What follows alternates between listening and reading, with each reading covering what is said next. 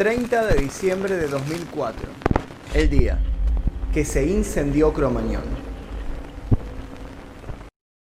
Seguramente muchos de los que están viendo este video sepan qué es Cromañón, qué fue lo que sucedió ahí y el resultado de esta tragedia.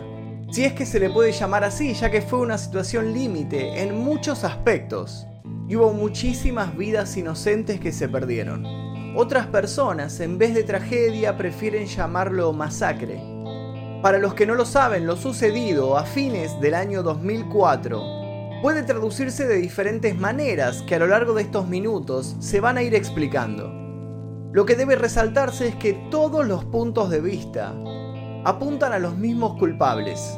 Algunos señalan a un grupo de personas, otros a los músicos del show.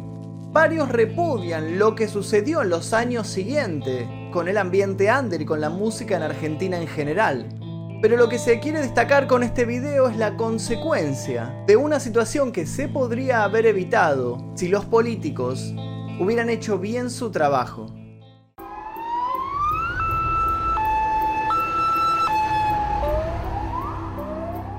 Este incendio provocó la peor tragedia mundial en la historia del rock y una de las mayores tragedias de Argentina, llegando a un total de 194 muertos y 1.500 heridos. Desde el respeto por las personas que ya no están, porque las cenizas de la injusticia siguen flotando en el aire, voy a detallar lo que sucedió el 30 de diciembre de 2004, el día que se incendió Cromañón. República Cromañón, o más conocido como Cromañón, fue un establecimiento donde se realizaban conciertos y diversos eventos, ubicado en el barrio de Once de la ciudad de Buenos Aires. El lugar se había inaugurado a principios de 2004 y era administrado por Omar Chaván. Este era un conocido empresario ligado al rock desde los comienzos del retorno democrático. Además del local donde sucedió la tragedia, también tenía otros como Café Einstein, Cemento y Die Schule, entre otros. El 30 de diciembre fue el día que el grupo Callejeros volvería a tocar en Cromañón. Se terminaba el 2004 y Callejeros quería despedirlo con todo.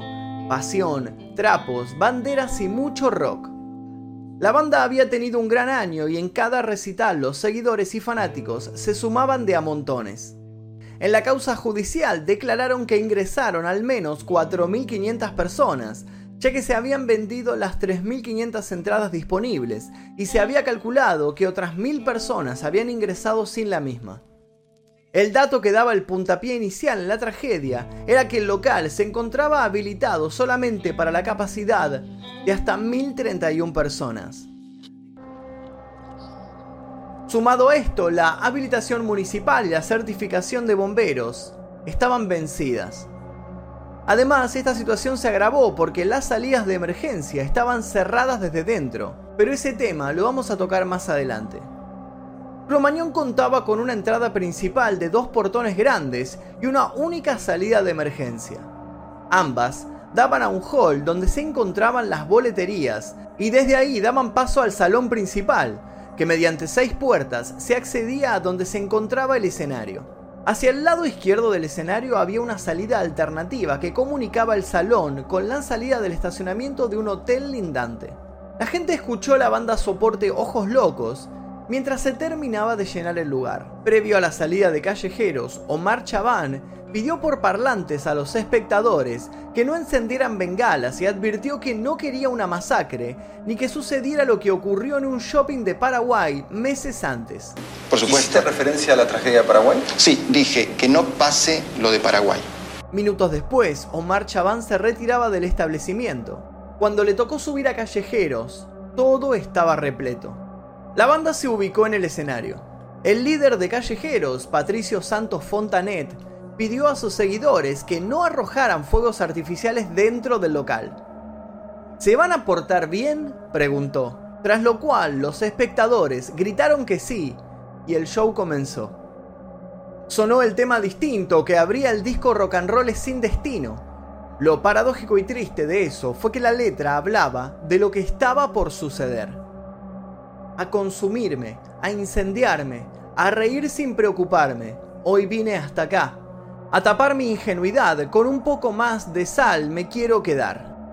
Según varias versiones, Alrededor de las 22.30 horas, una persona encendió una bengala tipo tres tiros que comenzó con el incendio de la media sombra y el revestimiento de espuma de poliuretano que cubría el techo para acustizar el lugar. Entonces le repito, estaba la media sombra aquí con estas lucecitas y arriba apoyada estaban los paneles acústicos. ¿Apoyado sobre la media sombra? Sí, apoyado. Sí. Pegado en el techo. No, apoyado sobre la media sombra. O sea que la media sombra hacía el sostén de los paneles. Exactamente, con unos alambrecitos, por supuesto. Estos métodos precarios no hubiesen pasado el control de los bomberos si se hubiese hecho, ya que son elementos altamente inflamables. El fuego se propagó con tal velocidad que no dio tiempo a nada. El humo negro intenso llenó el local de inmediato. El calor fue otro de los factores insoportables sumado a la aglomeración de gente que se desesperaba por salir. Según los peritos, habría alcanzado la temperatura de 150 grados centígrados. La situación empeoró cuando el fuego llegó hasta los cables eléctricos, lo que provocó un cortocircuito, dejando a todo Cromañón a oscuras. Hizo como una gran explosión o llamarada y ahí se corta la luz. Cuando se apagó la luz, no se veía nada, nada, nada, nada, y el lugar se tornó irrespirable. En general fue mucho más horroroso de lo que se cuenta. Y ahí fue la zona de terror, porque ahí ya no se puede explicar nada, es todo imaginable, es algo que uno nunca supo. Eh, no se puede contar, porque este terror lo que pasaba, es decir, vos ya al respirar solamente, sentías que te caías. Para este momento, la gente que estaba alterada por escapar se quemaba, se ahogaba y no sabía por dónde salir. Las casi 3.500 personas comenzaron a evacuar el lugar. En medio de la oscuridad, con la media sombra y las lonas cayendo sobre las personas, tropezándose y desesperándose por salir, lo único que estaba a la vista era el fuego y el cartel de salida de la puerta. Toda la gente se abalanzó hacia allí mismo. Pero cuando llegaron ahí se encontraron con otra realidad. La salida de emergencia se encontraba cerrada con un candado y con alambres. Los primeros que habían llegado ahí intentaron avisar a los que estaban por detrás de ellos, pero con el griterío y la euforia se les hizo imposible. Para ese momento la goma espuma desprendía gases tóxicos que asfixiaban rápidamente a las personas. La media sombra produjo dióxido y monóxido de carbono, aumentando la cantidad de humo. Mientras tanto, en medio de la oscuridad, la gente se quemaba por el goteo del cielo raso improvisado. Algunas personas, al ver que el techo se prendía fuego a una velocidad indómita, no dudaron en salir por la puerta por donde habían entrado.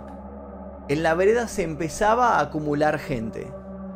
La mayoría de los que habían logrado salir, al entender la magnitud y la desesperación de lo que estaba pasando adentro, Volvía para salvar otras personas que se perdían dentro de Cromañón. Entraban y salían. Arrastraban hacia afuera a personas desmayadas, pero llegó un momento en que no pudieron hacerlo más.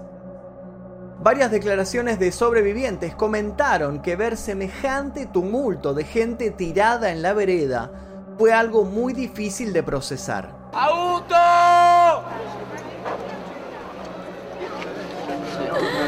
Nosotros ya encontramos una amiga, no, la puedo encontrar.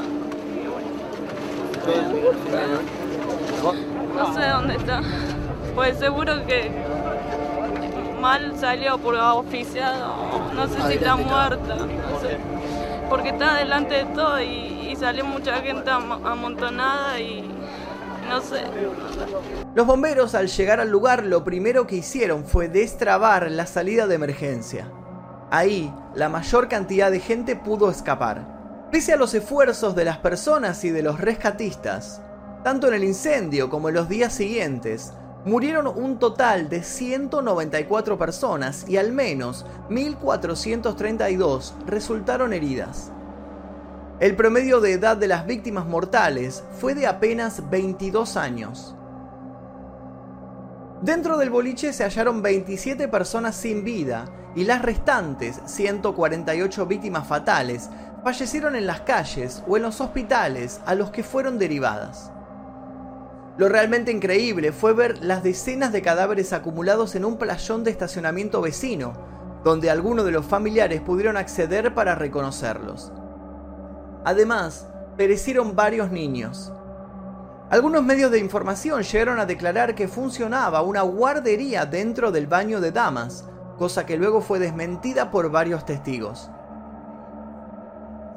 46 ambulancias fueron las encargadas de trasladar a las víctimas a los diversos hospitales públicos y a las clínicas privadas. Las personas contratadas por los organizadores para brindar primeros auxilios no contaban con la preparación requerida, ya que no fueron contratados profesionales para disminuir los costos. Como había comentado antes, la certificación de los bomberos se encontraba vencida. Además, como si todo eso fuese poco, de los 15 matafuegos existentes en el lugar, 10 se encontraban despresurizados, estaban vacíos. Un punto clave en este asunto fueron las coimas. Entre las irregularidades por parte de la organización habían realizado sobornos a un oficial de la Policía Federal Argentina para que se apersonara en la puerta del lugar con fines de brindar seguridad. Las coimas suavizaron dichos controles y se libraron diferentes cuestiones. La superación de la capacidad habilitada, la venta de alcohol, la obstrucción de las salidas, ya que las boleterías y otras estructuras complicaban el paso de las personas, y la omisión de la seguridad que permitió el ingreso de la pirotecnia. Durante los recitales que brindó Callejeros, Raúl Villarreal, la mano derecha de Chaván, le pagó al subcomisario Carlos Rubén Díaz 300 pesos argentinos por jornada. Luego, estas personas estarían involucradas en diferentes causas legales. Pasados 40 minutos de la medianoche aproximadamente, llegó al lugar el ministro del Interior Aníbal Fernández. La juez de instrucción porteña, María Angélica Croto, llegó al boliche con autoridades judiciales y policiales y ordenó la clausura y el vallado perimetral del local. En medio de una noche llena de desesperación y desconsuelo, las familias se aglomeraron en las afueras de Cromañón. Todos necesitaban tener información sobre las víctimas. Algunos encontraron a sus amigos y familiares vivos y otros recibieron las peores noticias. A la tarde del nuevo día, a eso de las 17 horas, detuvieron a Omar Chaván, quien no opuso resistencia. Luego fue trasladado a la comisaría séptima. Por otra parte, las personas que no hallaron a sus familiares o amigos tuvieron que ir a la morgue judicial, donde se encontraban trabajando ocho médicos forenses haciendo autopsias de los cuerpos que les llegaban. Todos querían entrar para saber la verdad de estos sucesos. Poco a poco todos obtuvieron las tristes noticias. A ver, por favor, por favor. Hay gente que quiere escuchar. Hay gente que quiere escuchar. Por favor. Córdoba, Alan Nahuel. Pizarro, Franco. Claro, John, Mario. Cabrera, Juan, la Torre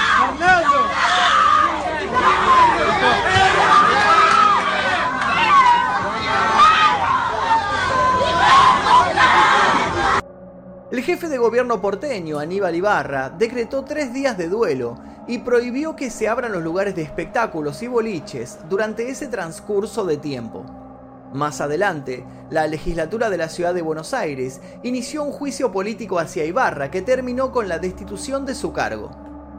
Además, los familiares de las víctimas iniciaron demandas judiciales. Omar Chaván, su mano derecha, Raúl Villarreal y los integrantes de Callejeros fueron acusados de los delitos de estrago doloso seguido de muerte y cohecho activo. La tragedia de Cromañón tuvo cuatro juicios orales. En esos procesos fueron juzgadas 26 personas, 21 de ellas fueron condenadas y 18 fueron a prisión. Un año después se dio a conocer la resolución de los juicios. Chabán fue condenado a 20 años de prisión. El manager de callejeros, Diego Argañarás, y el subcomisario Carlos Díaz fueron condenados a 18 años por cohecho pasivo e incendio doloso. A las exfuncionarias Fabiana Fisbin y Ana Fernández a dos años y cuatro meses de prisión. A Villarreal, un año en suspenso y a realizar tareas comunitarias. En esa ocasión, los músicos de callejeros fueron absueltos. Pero la decisión fue revocada por la Cámara Federal de Casación Penal, que en abril de 2011 modificó el delito al sostener que se trató de un estrago culposo, que tiene una pena menor y por tanto condenó a músicos porque fueron coorganizadores del recital junto con Chaván. La mayoría ya cumplió su condena. El único que siguió detenido fue el baterista de Callejeros, Eduardo Vázquez, pero no por la tragedia, sino por el femicidio de su pareja, Wanda Tadei. La lucha y el recuerdo siguen su camino. Desde 2005, familiares y amigos de las víctimas y sobrevivientes crearon la ONG Familias por la Vida y Movimiento Cromañón. Trabajaron en conjunto y lograron junto con las organizaciones que en 2017 se sancionara la Ley de Víctimas, que se dedica a la asistencia integral de las víctimas sobrevivientes y a familiares. En las afueras del boliche, este grupo de personas instaló de modo simbólico un santuario para recordar a las víctimas.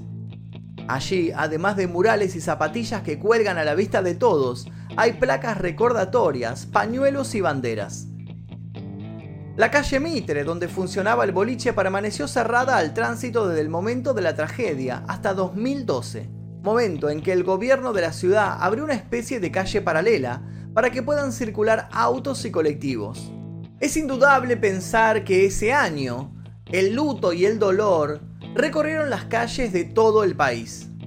Los familiares estuvieron siguiendo por televisión la desesperada búsqueda de personas en los hospitales o en la morgue, mientras la cifra de muertos y heridos iba en ascenso. Cromañón fue un evento altamente significativo en la historia del rock argentino. Sin duda marcó un antes y un después. Tras el incendio, el peso de la tragedia influyó en las nuevas medidas, tendencias y evolución musical de Argentina. Nació el efecto Cromañón, un hecho que generó la clausura masiva de discotecas y espacios culturales que incumplían normas de seguridad. Esta clausura masiva no se produjo solamente en la ciudad de Buenos Aires, sino también en diversas partes del país. En la actualidad, los familiares de las víctimas de Cromañón y los sobrevivientes reclaman ante la legislatura de la ciudad de Buenos Aires la aprobación del proyecto de ley para la patrimonialización de Cromañón. Los familiares redactaron un proyecto para que el edificio sea expropiado, para poder levantar allí un espacio de memoria, para que la tragedia de Cromañón no vuelva a suceder nunca más.